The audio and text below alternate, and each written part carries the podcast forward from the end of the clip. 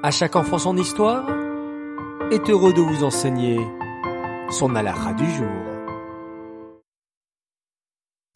Bokertov les enfants, bonjour, vous allez bien? En pleine forme? Je l'espère. Baruch Hashem. Alors aujourd'hui, nous allons apprendre la quatrième règle de priorité des Berachot.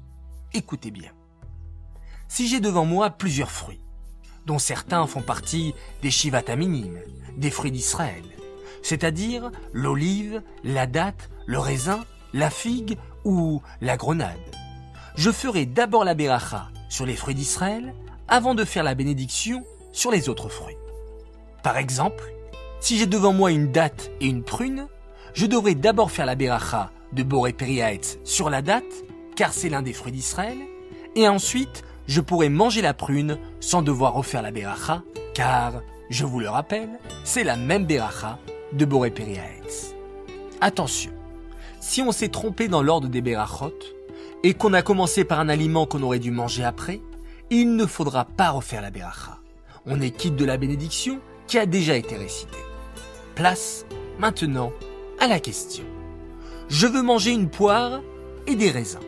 Sur quel fruit je devrais faire la beracha en premier? Réponse 1, la poire.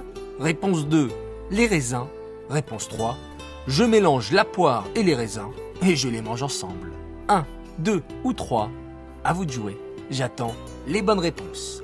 En parlant de bonnes réponses, vous avez été une nouvelle fois très très nombreux à m'apporter la bonne réponse sur la question d'hier qui était si je veux manger une fraise et une banane et que je préfère la banane, sur quel aliment je ferai la beracha en premier? Il fallait bien entendu me répondre. Réponse 1, je ferai Hadama sur la banane en entier, car c'est ce que je préfère. Bravo à tous, et le gagnant du jour s'appelle Israël Arieleb Shapira. Bravo à toi, nous te préparons un joli cadeau. Les enfants, je vous dis bien sûr, à tout à l'heure pour la minute qui rassure.